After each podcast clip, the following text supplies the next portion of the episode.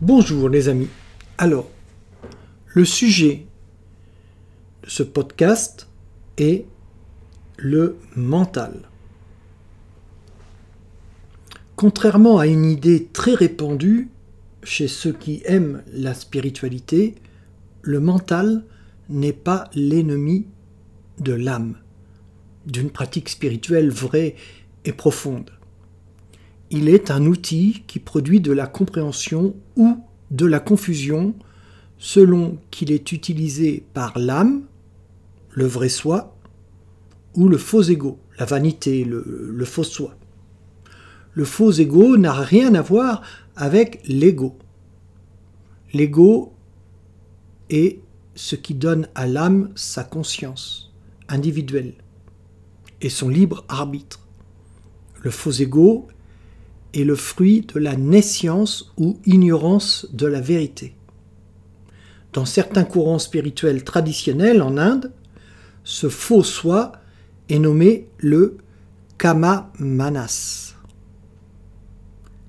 Si la personne a la connaissance, la conscience de son vrai soi, le mental produira des concepts justes. Si la personne se prend pour ses pensées, ses émotions, ses sentiments, ses connaissances apprises, sa personnalité, ses souvenirs. Pour le corps, c'est ce que je vais rajouter,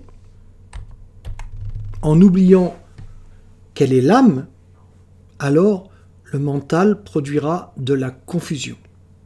Et le kama manas ou faux ego. Il y a deux niveaux de mental. Le mental inférieur et le mental supérieur ou intelligence.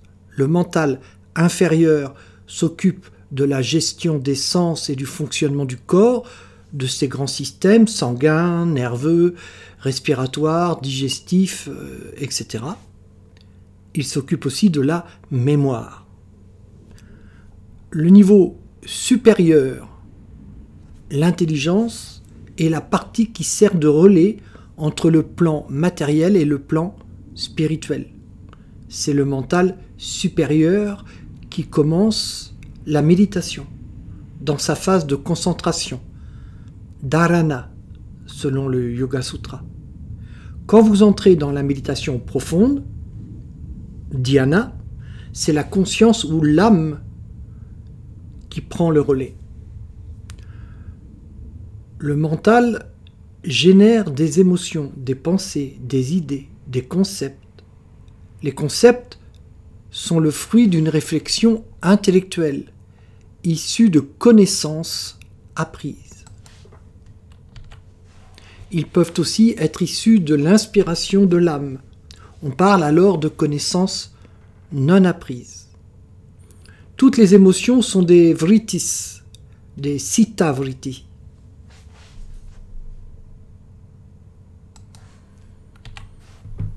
En ce sens qu'elles induisent des fluctuations de la pensée.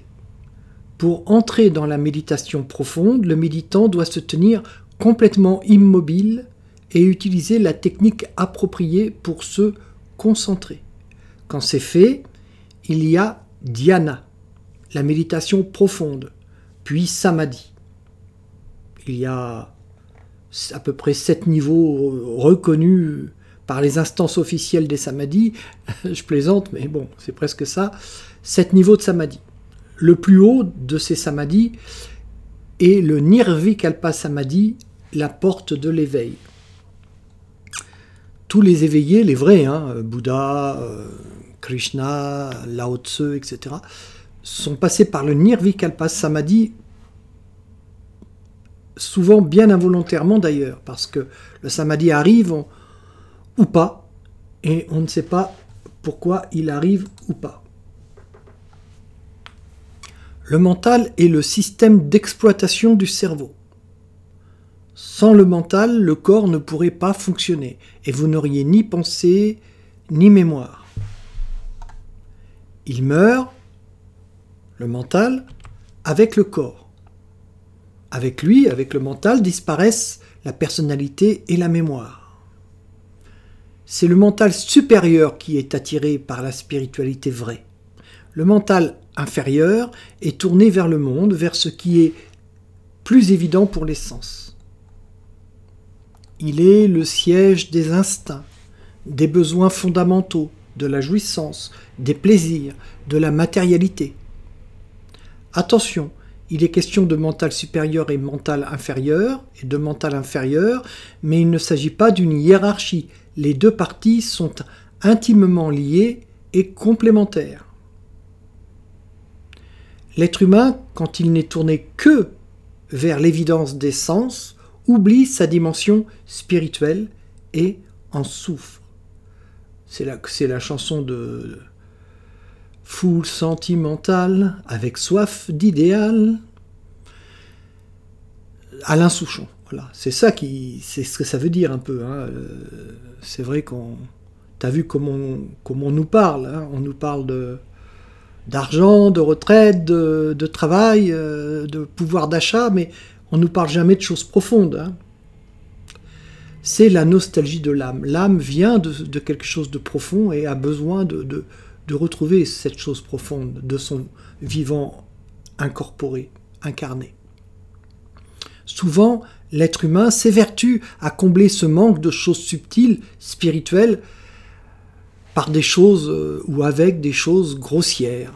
Et la souffrance, la frustration, la confusion s'installent. Plus la personne perd le contact avec les choses subtiles, et plus la, la souffrance est grande. Le propos de la voix, de sa pratique, est de redonner à votre conscience la connaissance de sa vraie nature. Alors, email de contact, en un seul mot, la voix, avec un E, lavoie.eu, gmail.com. Au revoir à tous.